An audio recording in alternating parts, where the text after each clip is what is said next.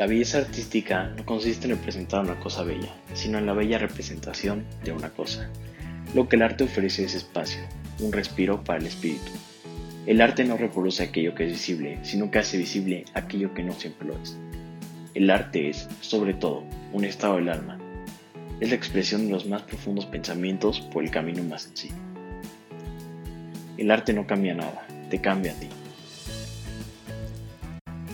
Inquietas por el arte.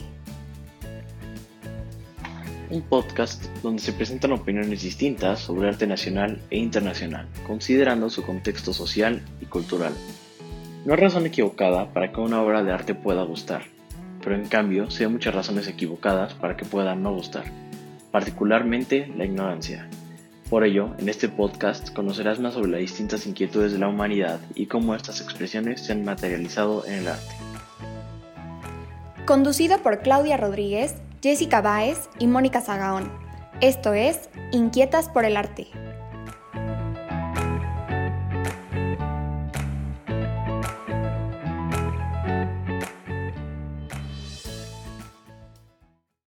Hola, hola, bienvenidos a una emisión más de Inquietas por el Arte un programa de arte, historia y cultura hecho especialmente para ustedes. Mi nombre es Claudia Rodríguez y es un gusto como siempre poder saludarnos y compartir con ustedes este espacio.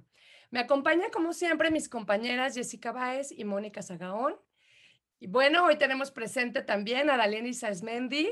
Ustedes ya la conocen porque ya es de casa. Es una amiga muy querida por nosotros, es una invitada que tenemos el día de hoy.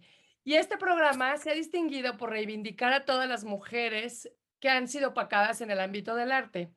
Por supuesto, dándole su justo reconocimiento también a los hombres. Y estamos pues muy contentas porque hoy nos acompaña una invitada muy especial con quien compartimos estos intereses y que trabaja desde el otro lado del mundo. Se trata nada más y nada menos que de la historiadora de arte Sara Ruballo, quien es originaria de Madrid, España. Bueno, muchas gracias, Clau. Eh, saludos a todos inquietos e inquietas por el arte. Bueno, a mí me toca ahorita ah, eh, leerles un poquito brevemente la semblanza de Sara Ruballo. Bueno, pues ella también es conocida como la gata verde en YouTube. Es licenciada en Historia del Arte con maestría en Coordinación de Exposiciones. En el 2015 abrió su canal en YouTube donde acerca la historia del arte a personas de todas las edades de forma divertida, pero rigurosa y cuenta con más de 100 mil suscriptores. Su labor divulgativa se centra también en Instagram y Twitter, donde comparte posts, historias e hilos en torno al arte desde puntos de vista originales. Pone especial atención al rescate de las mujeres artistas a las que la historia del arte había relegado a un segundo plano. Acaba de publicar su libro más reciente, que se llama Pintoras, fruto de la búsqueda y ordenación cronológica de artistas mujeres bajo una sola premisa. Todas dentro y ninguna fuera. Junto a su equipo imparte un curso completo de historia del arte, organiza visitas guiadas al Museo del Prado y colabora puntualmente con instituciones impartiendo charlas y conferencias. Ha tenido colaboraciones en el programa de televisión español El Condensador de Flujo y también ha colaborado en los canales de YouTube de otros bloggers españoles como El Barroquista o en el canal de Antonio García Villarán, también historiadores del arte. Bueno, antes de pasar a esta entrevista que está, bueno, jugosísima, no, no tiene el menor desperdicio, les recuerdo nuestras redes sociales. Nuestro correo inquietas con X en lugar de por y en Instagram y Facebook nos encuentran como inquietas por el arte, donde los esperamos y esperamos que nos visiten porque van a encontrar mucha información de Sara Ruballo y de todos nuestros programas en general. Así que, sin más, listas para la entrevista. Oye, Sara, platícanos cómo fue el descubrir de la historia en tu persona. ¿En qué momento te diste cuenta de lo interesante que era? Son de esas cosas que yo creo que tienes como de una forma innata o, o que habitan en ti y no eres consciente hasta que pasan como varias señales o varias cosas. Eh, la primera vez que descubrí que, que el arte, me, bueno, que recuerdo que me impactó mucho fue en una visita eh, que hice con el colegio, debía ser una niña, no recuerdo si tenía siete años, ocho años, diez años, no recuerdo la edad que tenía, pero sí que recuerdo que fuimos al Museo del Prado con el colegio y me quedé seca delante de la obra de Goya, una pintura negra de los viejos comiendo sopa. Me quedé como, eso que se conoce como síndrome de Stendhal, me quedé como seca ahí. Y luego sí que es cierto que toda la vida se me ha dado muy bien dibujar, solo que luego nunca he desarrollado ese talento, lo, como que lo aparqué ahí y como que siempre estuvo en mí, porque realmente cuando me metí en la carrera no sabía si quería hacer historia o historia del arte. Las dos me llamaban mucho la atención y quizá por la parte más visual eh, me decanté más por la historia del arte. Pero me hubiese dado igual. De hecho, en la matrícula escribí historia 1 eh, y 2 y luego el del arte lo estuve como casi echando a chinos, ¿no? Así como eso, como echando a suertes. Qué padre, Sara. Fíjate que nosotras también, la verdad es que somos apasionadas de la historia y pues efectivamente también del arte, ¿no? es lo que principalmente. A mí me pasó algo parecido. sí, yo sin saber, o también hice un viaje a Florencia para aprender eh, italiano. Eh, para poder ah, superar un examen para acceder a la universidad, eh, para hacer como un repaso total ya del idioma y, y, acabé en Florencia sin saber que quería hacer historia del arte. yo también, yo vivía allá. ¡Oh, qué envidia! Pues yo fui a Florencia y no sabía que, que, a qué iba. O sea, yo sabía que iba a estudiar italiano, que era una ciudad más económica que Roma, que no era tan barullosa, ¿no? Y entonces dije, y me fui para allá y realmente, jo, me la gocé. O sea, yo sola 15 días en Florencia, es que, ¡buah! me lo gocé. Y ahí yo creo que ni siquiera sabía que, que, o que existía la carrera de Historia del Arte, pero yo, yo sabía que yo en los museos me encontraba feliz, como que yo dentro de un museo, delante de las obras de arte, sentía que estaba donde tenía que estar. No sé si me explico. Es como que sientes una paz interna, que sientes que estás en tu lugar. Y el tiempo se te va. Entraste y de repente ya sí, no, no, que ni existe. El tiempo no existe. Sí.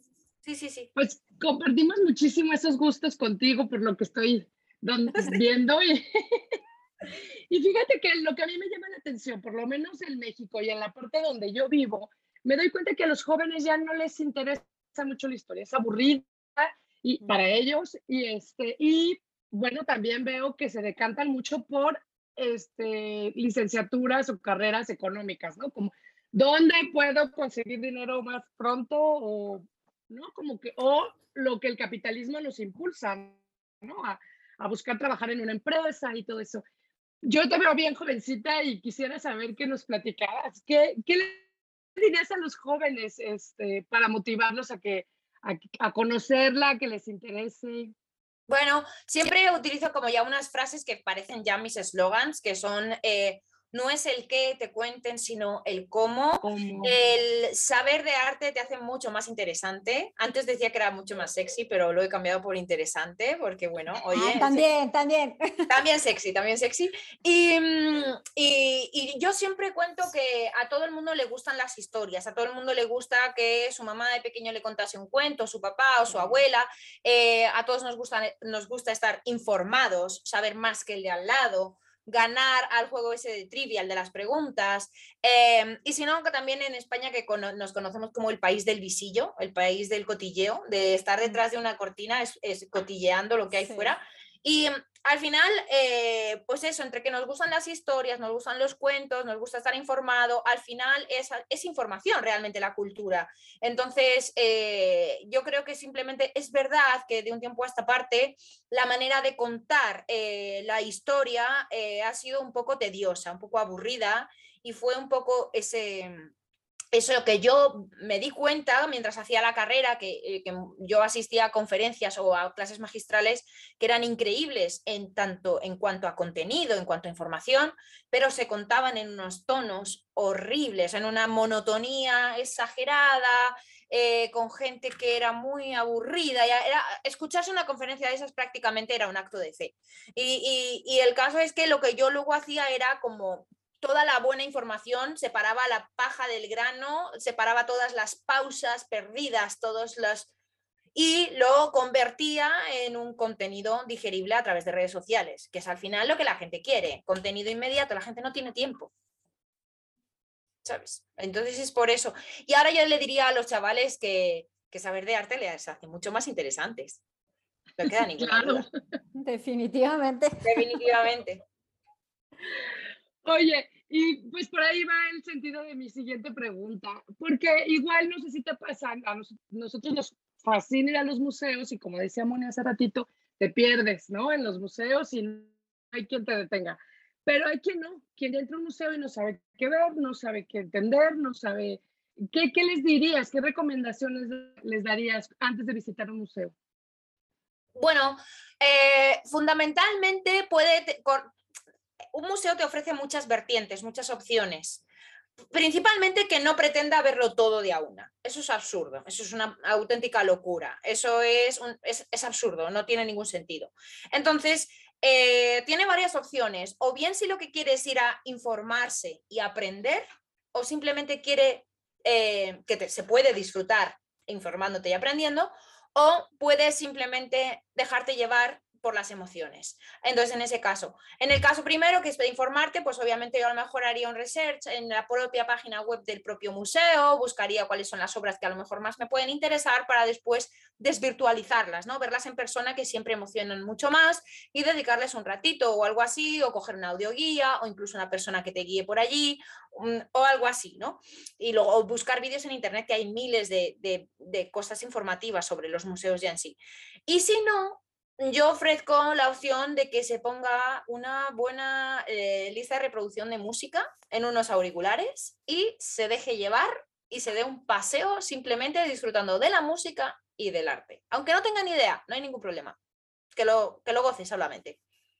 Y quizá ya si la próxima vez le apetezca ir eh, ya con modo informado. Yo tengo una más que sería una, es un buen lugar para tener una muy buena primera cita. Ahí tú puedes darte cuenta si el vato vale la pena o no. Porque luego cuando ya estás bien entrada en el asunto, ves que el tipo es un idiota y dices, no, hombre, ¿cómo te explico?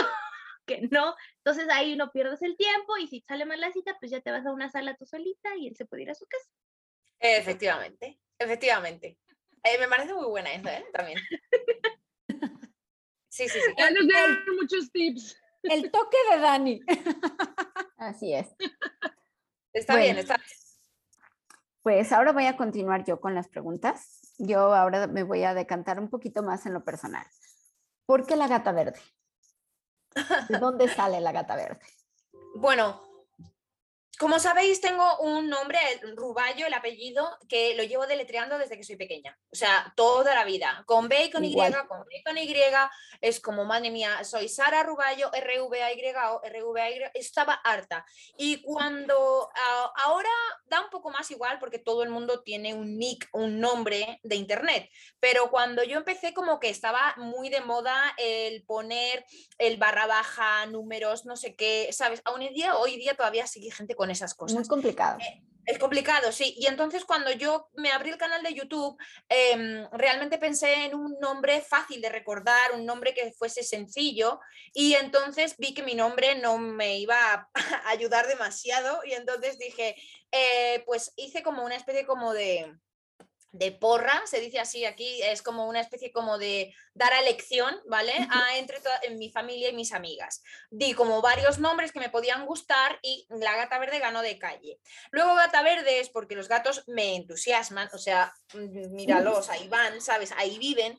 Y entonces, además también eh, a los madrileños nos conocen como gatos, ¿vale? Cuando eres madrileño de tres generaciones, eh, se conoce como gato madrileño. Y, y entonces eso, y luego lo del verde, pues es porque a mi hijo, le mi hijo pequeño, eh, bueno, cuando era muy pequeño, en ese momento estaba bien chiquitín, eso era su color favorito y el de mi marido también. Y es que hay un dicho en, en, España, en España que es, eres más raro que un perro verde.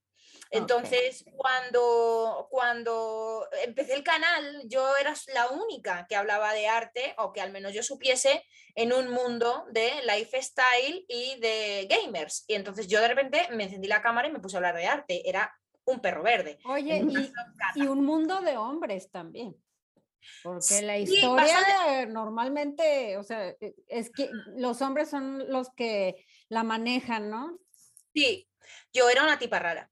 O sea, yo era, sabía que iba a tener muy pocas reproducciones, que iba a tener muy pocos suscriptores y que todo eso llegaría muy lentamente.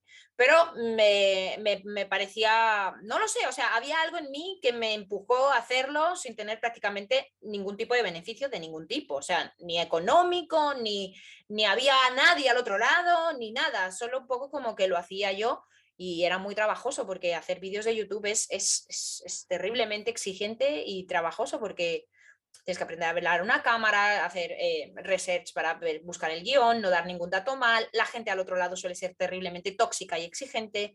Eh, no suele ser fácil y no sé, mm, em, empujé, simplemente empujé.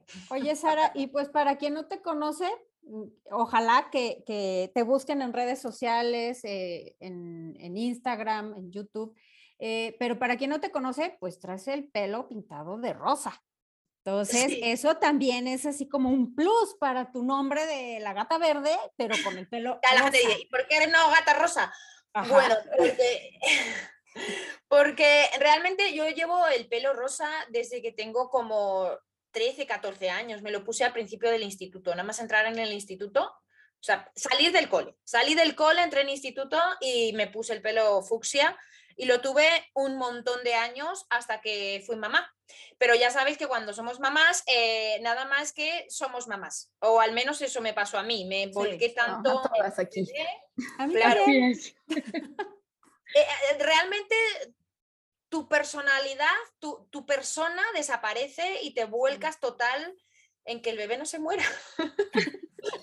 Y eres la mamá de, ya no eres tú. sí, automáticamente yo fui, dejé de ser Sara, la gata verdito, para ser eh, la mamá de Pablo. Y entonces, eh, además, eh, como decían aquí también, em, el embarazo embellece y la crianza envejece. Entonces, claro, cuando tú estás embarazada, tienes un pelazo, estás una piel divina, no sé qué, la hormona a tope, de repente pares, todo se cae. Y, entonces el pelo, yo no estaba para andarme tiñendo, yo no estaba para estas cosas, así que cogí directamente y dije, va, ya está, me dejo mi pelo normal, me dejo de tintes, me dejo de historias, no tengo tiempo ni para peinarme, me hago un, chongo, ¿no? Como decís vosotras, un chongo, un moño y a la calle, al parque, en concreto al parque.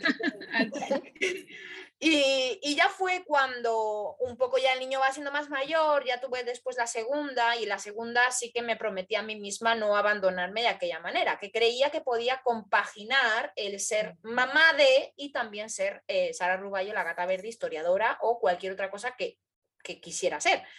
Y por eso, en un tiempo a esta parte, recuperé eh, mi persona. Se me olvidó hasta qué música escuchaba, es muy fuerte. No, sí, yo te comprendo perfecto. Igual nos desconectamos mucho con eso, ¿no? Pero pues ya la segunda te agarra con un poquito más de práctica para ser mamá y puedes empezar a ser otra vez tú. Sí, y me costó bastante. Y como el rosa en mi pelo había sido algo como muy potente de mi personalidad, mm. cuando volví a él, toda la gente que me conocía de, de mi barrio, de mi infancia, de mi colegio, instituto y no sé qué, me dijo, ah, ya vuelves a ser tú, ¿sabes? En plan, es que te veía rara, la gente te veía rara con el pelo marrón, ¿sabes? ya no eras tú. Oye, Sara, y fíjate que hace como dos años más o menos, precisamente eh, a la mitad de la carrera de Historia del Arte, se me ocurrió pintarme el pelo de rosa gracias a ti. ¡Qué guay! Entonces, eh, me encantó, me fascinó, pero aquí, la verdad, soy de Guadalajara y la gente es muy cerrada. Entonces no te entienden. Entonces, pero ¿por qué de rosa? Pero no, pero si ya eres mamá, como bien lo decías, ¿no? Pero ve la edad que tienes, pero ¿por qué de rosa? Ay, no, qué raro. Y yo me encantaba el pelo rosa y dije, no, Dios mío, ¿qué hago? Y sigo todavía en la disyuntiva de, me lo vuelvo a poner rosa otra vez. pero la te veía padrísimo, Te veía súper bien. Me encantaba, pero la gente, como dices tú, nada, yo me paso la opinión. No te acepta. Nada, nada, nada. A mí me pasó lo mismo. Hace apenas, ah, pues en diciembre me lo pinté de morado. Morado. Amo el morado. Te pega, digo, va a decir morado, te pega morado. Ah, me amo el morado y yo dije, no me importa, me lo voy a pintar, si no es ahora, no es nunca. Ay, pero hay un problema, Sara. Me pasaba lo mismo, me decían lo mismo. ¿Por qué morado? Y yo, pues porque me gusta, pero, pues sí. pero fíjate que, como dice Sara, lo llevas y, y ya está, eres tú. Y ya está, eres tú. pero hay un problema y que también te pasó a ti y a mí, Clau. no nos dura nada. Ah, guapa, ¿qué te crees? No, pues es que hay que estarle dando, ¿no? Una semana, dos semanas Pero y adiós. escucha, Y que cuando mira, yo me teñía de muchacha, había unos tintes malísimos. Ahora ha evolucionado eso increíble y digo, ¿qué? Que tengo un champú fucsia y me lavo con un champú fucsia que a la vez tiñe y la mascarilla del pelo también es tinte. Sí, Entonces, por eso yo no gasto en todo. tinte, o sea, tengo la raíz Sí. gigantesca, pero mi cabello sigue del mismo tono que me lo pinté y yo gracias a Dios que existe la mascarilla con tinte, porque si Claro, no, existe yo- champú con tinte y mascarilla con tinte. Guau, ¿qué más quieres? Otra Claro. cosa que yo a veces me pongo un poco tiquismiquis y quiero como ponerme como unas partes más claritas, ¿ves? Por Ah, aquí y hacerme así para que cuando me lo recojo de un lado, del otro, hacer mechas y no sé qué. Eso ya me pongo ya más así, más pipi y entonces ya me lo hace una amiga y me lo tiñe por partes y ya hacemos eh, quedada con amigas de teñir y no sé qué. Pero si no hay mantenimiento, nena, un poquito de Adiós. rosa y una mascarilla te Adiós. compras en internet. Es que eso, eso también es muy, por ejemplo, o sea, yo, yo no soy mamá como ustedes, señoras hermosas, pero, eh, mm, ah, por ejemplo, a mí me cuesta mucho trabajo que me tomen en serio. De por sí soy un minion y aparte, estoy chavita, literal, soy chavita. Entonces me dicen, ay, tú eres historiadora del arte. ¿En serio? Y te ven de arriba abajo y dices, Me lo han hecho, ¿eh? y yo dije, ay, güey, sobre todo cuando me pinté el cabello de rojo, me dicen, "Mm, yo pensé que estudiabas diseño o algo así, yo así de, ah, ok, entonces pasó.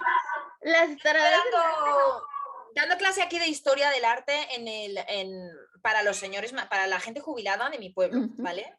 Y entonces, claro, el primer día que entro en clase son gente muy mayor, gente de un pueblo cerrado y claro, y llegan y me decían en plan, ¿y tú eres la profesora? ¿sabes? Ay, no. En plan así, en plan de, pasa? o sea, ¿what? Y yo en plan de, y yo le decía, encarna, siéntese, yo aquí como dice, encarna, siéntese y, si, y se queda gratis esta clase. Si le gusta, se apunta y si no, se marcha y no vuelva más. Y cuando acababa la clase me decía, me ha encantado, ¿puedo venir con mi amiga Mari con mi marido Paco? Claro. Oye, Ah, ¿y llevabas tus, y llevabas tus tatuajes al descubierto Claro, claro, todo esto, Oye. claro. Es Claro. que, por ejemplo, acá, yo, yo, o sea, a mí me ha tocado, mi novio está tatuado completamente, bueno, no completamente, dice que cuando ya sea anciano se va a tatuar la cabeza, yo le digo que está ahí medio loco, pero bueno, eh, y él es profesor, él es profesor de historia y tiene muchos problemas con eso, porque no puede mostrar que está tatuado porque los papás piensan que es un mal aspecto.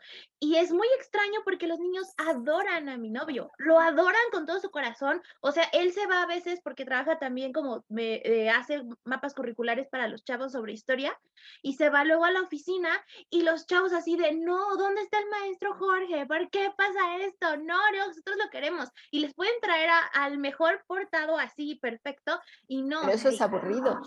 súper aburrido, exactamente. Entonces, yo por eso, no es por presumir ni aventarme flores, yo, y ya te lo pueden decir en mis clases, yo pongo tus videos. Les pongo también al barroquista, les o sea, yo les enseñé a Belín a estas chicas y yo dije, es que necesitan de estas cosas para que los chavos les llamen la atención y no importa cómo te veas, lo que importa es lo que tienes en la cesera. Claro. Que a veces a Así las personas, Claro. sobre todo en México, que somos súper cerrados, acá no es algo que les importa. Pa- Pasa, pasa aquí también, ¿eh? estamos de- ahora estamos en ese preciso momento en el que se están derribando estas, estas barreras, eh, pero está pasando en todas las disciplinas, porque por ejemplo, eh, mis padres que andan con 65 alrededor de y están ya empezando a ver un montón de médicos y que se operan de la rodilla y que si tienen este achaque, que si este otro no sé qué, y de repente, claro, su comentario continuo es como de, cada vez los médicos son más jóvenes, y es como de, bueno, sí, y tú también cada vez eres más viejo, y el caso es que menos mal que esos médicos eh, no me va a operar un señor ya que le tiemble el pulso, prefiero un chico joven con pulso fino, ¿sabes? Y que, oye, pues no sé, como que siempre se ha puesto por delante que la madurez efectivamente es un grado, es una frase también hecha, eh, y, y realmente también es importante dejar paso a nuevas generaciones que hacemos cosas de manera diferente. Sí. Yo estoy trabajando para un periódico eh, súper famoso en este país, súper estipulado, y el caso es que eh, para ellos es una apuesta súper arriesgada el meterme en sus filas, pero se dan cuenta que no les queda otra. Porque claro, Claro. eh, Eh, claro, entonces eh, yo estaba en un periódico más pequeño y han comprado la sección de arte que yo hacía porque evidentemente para ellos es como arriesgado, pero también por otro lado, pues eso es como de, bueno, es que esta chica en un periódico pequeño se lleva a todo el mundo de calle, la tenemos que tener en fila. Y, es verdad que miden, me miden un montón, eh, que las palabras, cómo me comunico, cómo miden muchas cosas, pero sí que es verdad que mi, al final mi aspecto y mi manera es la que es, por mucho que la intenten acotar. Y, y ahí me han dicho en plan de, sigues hablando muy deprisa, pero bueno, es que hay que dar ese paso, es una nueva manera de comunicar, es muy necesario. Pero también es un público nuevo. Perdemos, claro, exacto, es que, es que perdemos a otras generaciones, si no. Exacto. Sí, porque no podemos seguir con esos programas tipo documental, no sé, este de hace 50 años, que la verdad aburrían muchísimo. Mira, o sea, está el gato. Muy, ándale, el gatito. Es que está buscando sitio y ya hay uno que ha ocupado su sitio en las piernas. Entonces está que no sabe dónde ponerse. Claro. Mira, qué bello.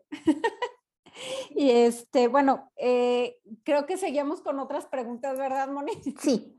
Bueno, continuando así un poquito en lo personal, hace rato platicábamos un poco de tus hijos. Tu familia es súper importante para ti. ¿Cómo haces para compaginar todo en la vida?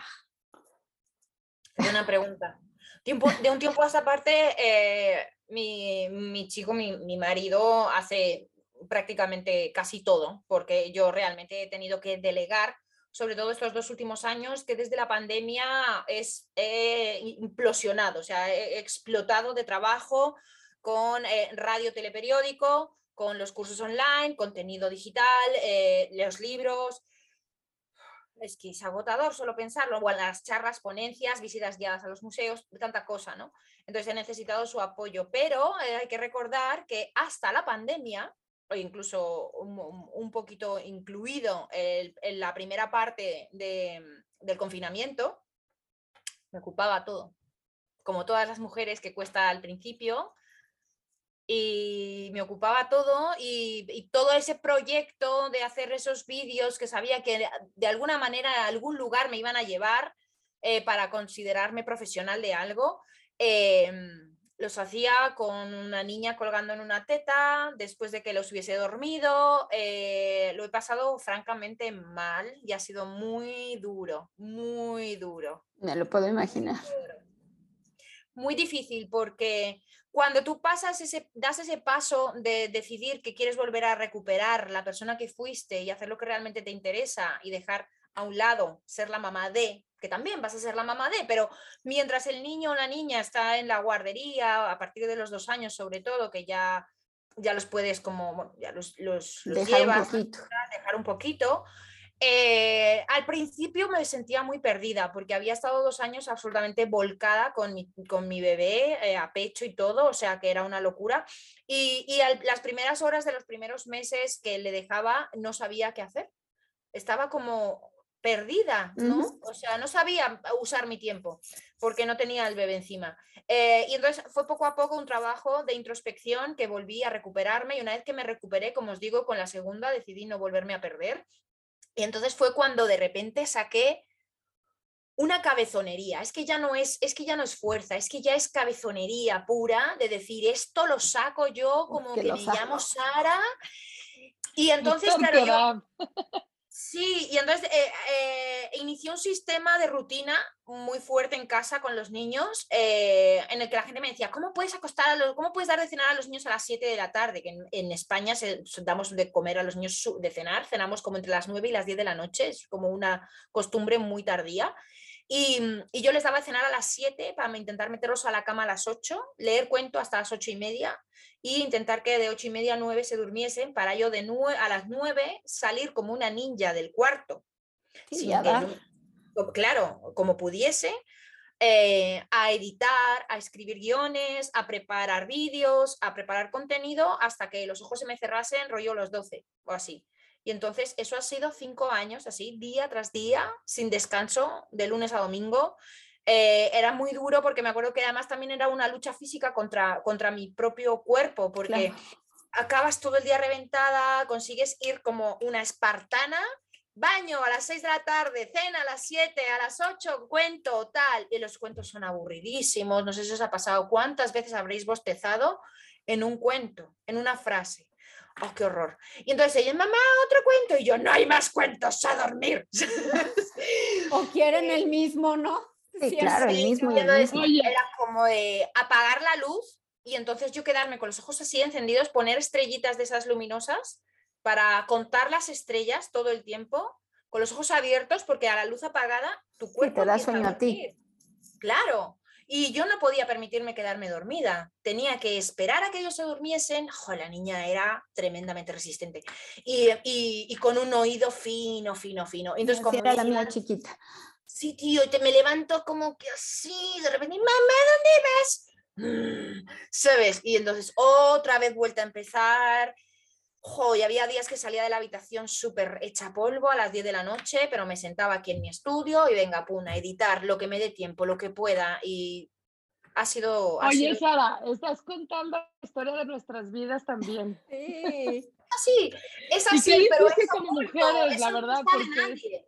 A mí cuando me dicen, no, es que claro, es que ahora qué bien te va, digo, pero tú sabes. El esfuerzo, el trabajo. Es esfuerzo físico, ya te digo, cabezonería y mental. Mental, todo, todo. Y decir, es que, es que ya os digo, es que no se puede decir que sea fuerza física, es que es, es ya empecinamiento, ¿no? Es como de que esto sale, digo, es que si no tiro el, el, trabajo. Y, y, y, desgraciadamente ha tenido que haber una pandemia por medio para que se reconozca mi trabajo. Eso me da pena. Eso me da pena. cayó como anillo al dedo el hecho de reconocer que había otros medios de comunicación y pues por eso te descubrió tanta gente, ¿no? Entonces... A mí y a toda la gente que hacíamos contenido digital, porque al final la pandemia puso muchas cartas sobre la mesa. Y, y efectivamente, en mi caso, por ejemplo, eh, mi marido trabajaba fuera y tuvo que quedarse en casa y yo de repente me, se me multiplicó el trabajo por mil. Ya no era un hobby, ahora era el, sistema principal de manutención de la casa. Y entonces ahora te toca poner fregaplatos, te toca hacer a los niños, te toca cuidarlo todo porque yo estoy trabajando aquí 14 horas al día. Y no hay excusa qué gran ejemplo también para todos que tu esposo te haya apoyado de esa manera, ¿no? Para que ahora te tocara. Bueno, cariño, a la fuerza ahorcan, ¿eh? También te No le quedo de otra. Pues no. ¿Cómo me encanta, cómo me encanta, Sara, de verdad, conocer esta parte tuya? Bueno, porque en YouTube, pues obviamente conoces la parte de la historiadora del arte, de la historiadora del arte eh, rebelde, eh, que no se deja, que te, que te quiere mostrar el, el, la otra cara de la historia del arte de las mujeres también, pero esa historia del arte eh, tuya en tu casa, ¿cómo la estás viviendo? No, la verdad es, es maravilloso escucharte.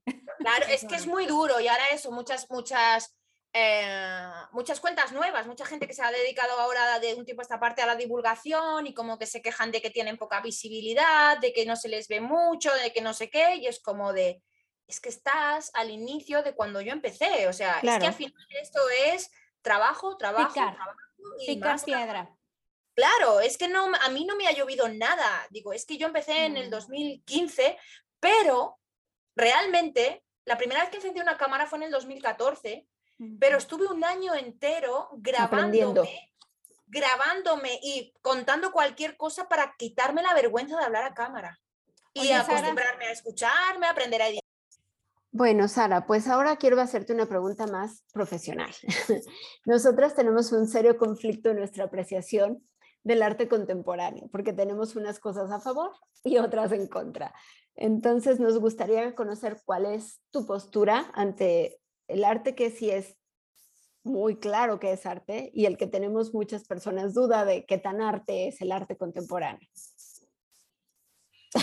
Bueno, me vais a odiar, porque yo, a ver,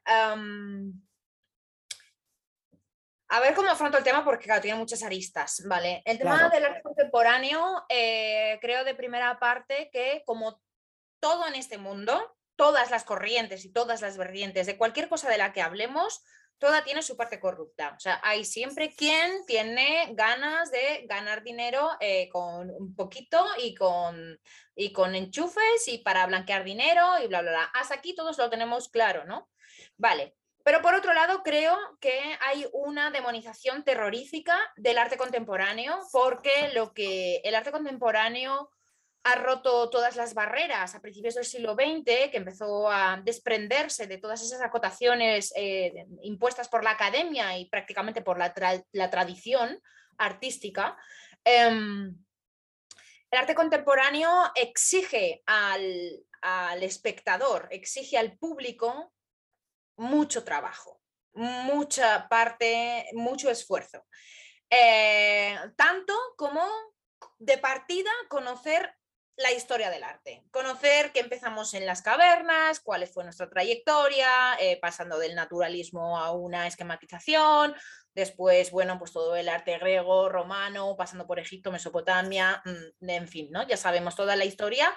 Y después, pues eso, pues toda la trayectoria medieval, más luego Renacimiento, Barroco, Rococó, bla, bla, bla, bla, todo esto. Entonces, no se puede entender el arte contemporáneo si, por un lado, no tenemos ese conocimiento de la historia del arte, que desgraciadamente la mayor parte no tiene. Así es. Eso por un lado. Por otro lado, como exige una participación activa por parte del público, no solo conociendo esa trayectoria, sino que te exige que te pares, que la gente no se para, aunque sea tres segundos, a mirar una obra de arte, ¿no? Ya saben que dicen, por ejemplo, de Rothko, que hay que pararse delante de la obra eh, para, para, apreciar y pararse como de una forma incluso hasta espiritual. ¿no? Em, hay que conocer la historia del arte, hay que dedicarle un tiempo, o sea, conocer la trayectoria, dedicarle un tiempo y pararte también a pensar cosa que no nos apetece, porque, o sea, realmente vivimos en la época del scroll rápido, de la tecla fácil, de, tener todo a nuestro alcance a golpe de clic.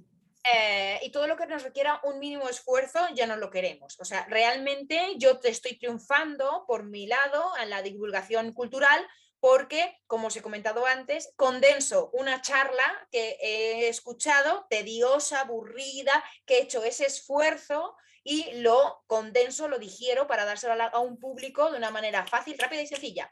Y entonces, claro, eh, la gente normalmente no quiere hacer ese esfuerzo. Es por eso que, por ejemplo, la abstracción no se entiende, el conceptual ni te cuento, eh, y simplemente nos fiamos, estamos en ahora mismo en una época en la que todo, solo prima el like y el dislike.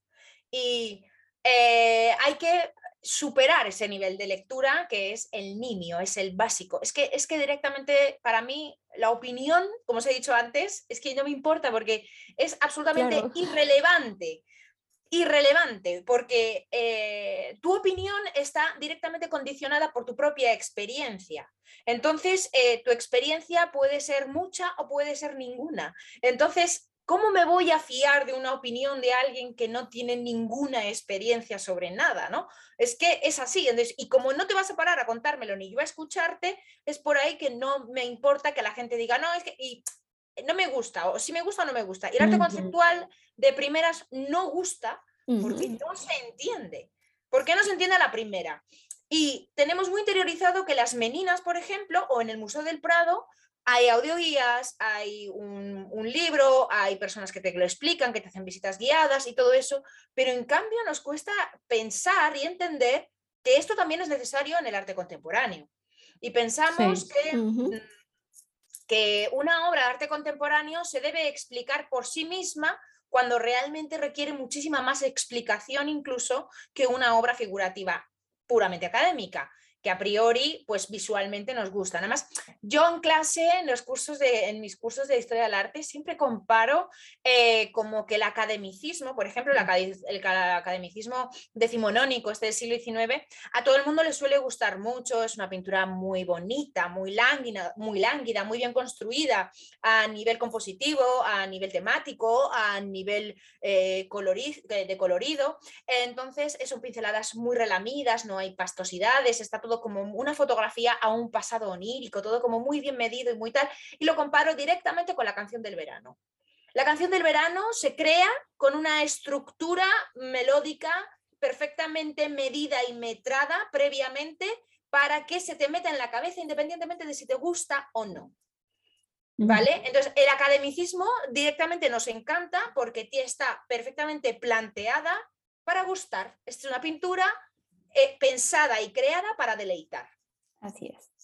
Es azúcar, es edulcorante puro. Es fácil de digerir. Es fácil, claro, es fácil. Nos encanta a todos. Sin embargo, el arte contemporáneo requiere un esfuerzo, es como, más como el jazz, ¿no? Requiere un esfuerzo por parte del artista, o sea, por parte del espectador, requiere conocer un bagaje. Entonces, es verdad que es muy complicado porque sí que es cierto que vivimos también en una época de la meritocracia, en la que además también el enchufismo se editaba, está también muy de moda. Eh, y muchas veces eh, las líneas, o sea, hay mucha gente que se camufla de determinados artistas y que no tienen una demostración eh, de, su trayectoria. Por eso yo para mí siempre cuento que la historia del arte es fundamental conocerla desde el principio hasta el final para poderla después criticar. Y yo no quiero que a la gente le guste de repente el arte contemporáneo por haber estudiado historia del arte. Yo no voy a de repente decir, no, es que ahora si no te gusta la abstracción después de haberla estudiado, eres un mediocre. No, para nada. Simplemente lo que quiero es que al menos se entienda el porqué de su existencia y, ya, y respetarla. Y ya con eso es suficiente. Me parece súper, súper interesante, Sara, lo que nos estás comentando. Y aquí creo que cabe mi siguiente la siguiente pregunta que te quiero hacer. Eh, ¿Por qué tú consideras que es tan importante estudiar historia del arte? Porque como bien lo comentabas anteriormente, pues ahora cualquiera puede hablar de arte, ¿no? O sea, en cualquier profesión quieren, o sea, no cualquiera puede, sino quieren hablar de arte cuando no tienen este, este conocimiento, este bagaje, eh, este estudio que tú estás comentando ahorita, ¿no? Porque, por ejemplo, eh, para poner un poquito las cosas en contexto, bueno, aquí en México apenas tenemos unos pocos años. tenéis unos pocos años y tenéis a una mujer que habla muy alto. Este, Bueno, sí, pero me refiero a que... habla muy alto, pero también dice muchas tonterías muy altas. Sí, sí, sí. Sí, y no sé si se puede Mucha mencionar gente que su apellido. Porque es lo que consideramos aquí en España con el tema de mm, la política, por ejemplo, es el populismo. Es decir, lo que quieres que el público mediocre escuche para que te aplaudan. Claro, claro. Claro, es que duele mucho más decir, no, cariño, no vas a entender ni de coña el Guernica si no estudias desde prehistoria. Así es. es. por eso, complementando lo que dice Jessie, antes de que contestes, por eso a mí me hace, me, me creo que es necesario personas, bueno, tú ya entrevistaste a Roberta, eh, o sea, personas como ella, o sea, que también la pongo en mis clases porque digo, necesitamos... Es muy amiga mía. Es, es que esa mujer... de hecho, estuvo hospedada en esta misma habitación, estuvo hospedada. ¡Wow! Y nos encantaría que nos regalara... Nos encantaría que, nos regalara una entrevista también a ella. Sí. No, es más, es más, el día que tengas la oportunidad de hablarle, dile que yo la sigo desde que salió de Monterrey. Vale, vale, vale, hablo con ella, hablo con ella y se lo comento. Además hace mucho, tiempo que no hablo con ella. Bueno, es una genial, o sea, es que personas como ella, perdón Jessie, personas como ella se necesitan, ¿no? O sea, que, además ella que está sobre todo focalizada en arte contemporáneo, yo cuando la vi a ella dije, Robbie, no te rindas, vete a muerte. Digo, porque tienes demasiados eh, monstruos enfrente. Porque yo como me voy moviendo por todo el parámetro cronológico, yo voy, yo no me he especializado en nada, yo voy saltando de prehistoria a edad media, a contemporáneo, a mí no me importa, yo voy piqueando un poco, pero en cambio... estamos nosotras. Ella está especializada en el siglo XX y es como de tía, a muerte, por favor, no te rindas, porque es ahí donde realmente hace mucha falta, mucho falta mucho trabajo ahí, porque la gente ahí es donde suele desconectar. Mira, sí, para más nosotros. Para mí, los, México. los temas más complicados de explicar, que yo que hago un curso que va desde prehistoria, lo más difícil de explicar por la propia predisposición eh, negativa que llevan los alumnos antes de empezar es con románico y con vanguardias. Van así. Sí. De esto no me gusta. Y es como de. Vale, renacimiento. Todos quieren renacimiento. todos quieren renacimiento. Y cuando conocen el renacimiento se aburren del renacimiento porque han descubierto que hay mucho más allá.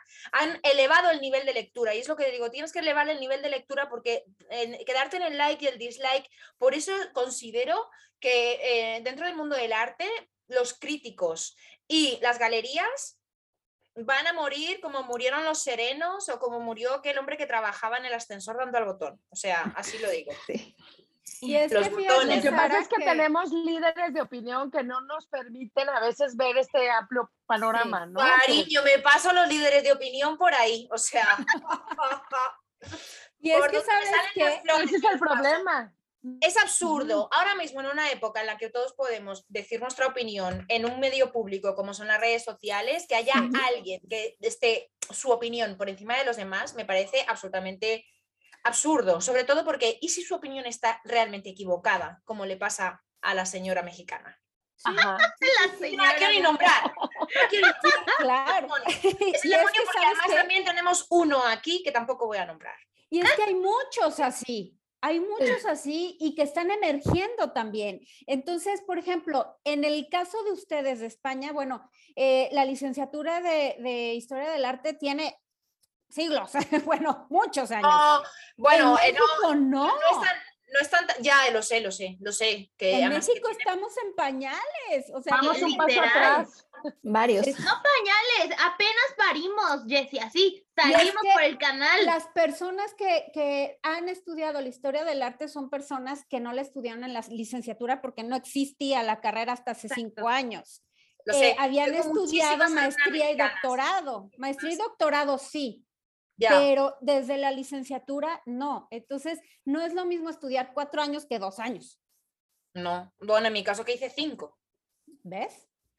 Claro, Entonces, se quedan y se quedan aquí en los cinco años, porque realmente ver toda la historia del arte, arquitectura, pintura, escultura, artes decorativas, de todas, de- o sea, y Es extensísimo. es súper curioso porque aquí el plan de estudios de licenciatura de historia del arte, apenas cuando se inició, que fue hace cinco o seis años, eran, eh, el plan de estudios era historia del arte mexicano. O sea, no puedes comprender la historia del arte mexicano si no comprendes la historia del arte prehistórico, como lo, bien lo Sí, mencionabas, universal. románico, eh, medieval, Claro. o sea, el universal. O sea, ¿cómo? O, por Claro. ejemplo, no solamente que, que, se, que, que se estudie, que se venere sola Sí. y exclusivamente ese arte. Por ejemplo, Puebla, no sé si conoces Puebla, Ay, Sara. perdón, perdón, Dani, perdón. Ajá. Este, antes de que se me pase, quiero aclarar que ese plan de estudios ya cambió, ¿eh? Sí. Ya Ah. cambió, entonces para que no al rato no me satanicen en redes y no, ya No, no, cambió, ahora ya, ya es- es- ya ya es es universal, ya- universal, Ya, lo es. Pero ajá. aún así, como dice Sara, el estar tan metida en la academia de que lo único que vale, por ejemplo, vuelvo a decir Puebla, Guadalajara, la Ciudad de México, a pesar de que es punta de lanza en muchas cosas, lo único que vale es barroco, lo único que vale es muralistas del siglo XX y, y lo único que vale si le quieres caer bien, y perdón por la palabra, es darle una patada en el culo a Frida Kahlo porque no es el artista que, los, que las personas quieren. Y es así como que, dude, ¿sabes? La calidad de artista que es esta mujer y le estás diciendo que no. O sea, todo el mundo lo puede ver, menos su país. Y son así como que, no, No, es que a Frida, Kahlo le pasa un poco eh, como le pasa a determinados artistas que eh, son totalmente absorbidos por el mercado independientemente de su obra. Tú pones Frida Kahlo en Google Imágenes y es tan triste como que te- de- no salen obras. No, sale salen cosas a la su merchandising. La Esta mercadotecnia. mujer, eh, bueno, habéis visto, yo tengo ahí ese libro enorme fantástico. de, de Ártica, que hicieron un, faxi- eh, un fanzine, de, o sea, un, perdón, un- una reproducción de su propio, de su propio diario, es un, libro extraordinario, es, un bloque enorme. Eh, F- Frida está súper malentendida a todos los niveles, está malinterpretada, malentendida, denostada, demonizada, está todo lo malo que se pueda decir. Sí que es cierto que ha opacado a otras artistas mexicanas brutales o incluso un montón de artistas españolas o europeas en general que emigraron en, en la Segunda Guerra Mundial a México porque encontraron un lugar que les abría los brazos. Eh, y, y, y, por ejemplo, yo que sé, Remedios Varo, Leonora, Leonora Carrington, Harrington. o la propia María Izquierdo, ¿no? Que es una mujer Sí. mexicana de allí. Y nadie ha oído hablar de, de María Izquierdo, ¿sabes? Salvo que esté muy metida en, en historiadoras del arte que, con perspectiva de género. Eh, pero me parece terrorífico lo que se hace con Frida Kahlo. Me parece, es que es terrible, porque ella qué puta culpa tiene de que después de muerta se la haya utilizado como la abanderada de una cosa concreta. O, por ejemplo, que se hagan juicios sobre su relación de pareja. Eso me parece absolutamente Ay, terrible. O sea, es como de, pero tú de verdad te crees que ella era una mosquita muerta? ¿En serio? O sea, para el contexto, no. ¿Eh? Para el contexto de su época, no. No. Y era además- absolutamente guerrillera y terrorífica y tenía que tener un carácter que ni nosotras cinco juntas podríamos con ella. Esa mujer maltrecha se plantó delante de Diego Rivera, que era el pintor más famoso de su país, y llegó y le dijo, chato, échale un ojo a mi cuaderno. Sí. Tío, para hacer eso tienes que tener un racimo de ovarios, ¿sabes? O sea, que no me Claro. cuentes que es que pobrecita, que es que Diego la maltrataba, no sé qué. Diego estuvo hasta el final de sus días dándole la mano en la cama. Y lo que ellos hiciesen o dejasen de hacer, ni tú, ni yo, ni nadie tenemos A nada nadie le importa. Y no tiene que ver con su arte y con su obra ni con nada de eso. Lo que pasa de puerta para dentro de la alcoba Te es su enferma. problema. O Me sea, pone enferma todo lo que se dice de ella y se juzga y se prejuzga y se que mala artista, que mala no sé qué. Para empezar, para mí, por ejemplo, es un artista naif.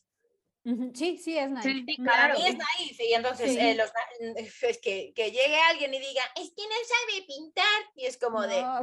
Es que no conoces el estilo naif. "Es que no tiene Exacto. idea".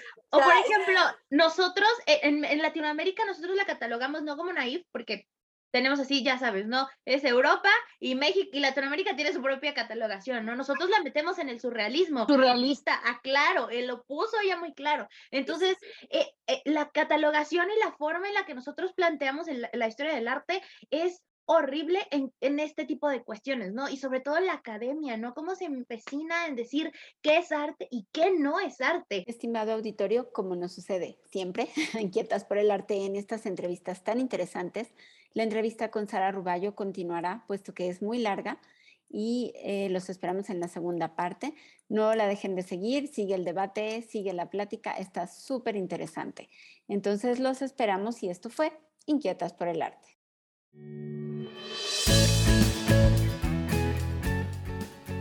Esto fue Inquietas por el Arte. Sintonízanos en nuestra próxima emisión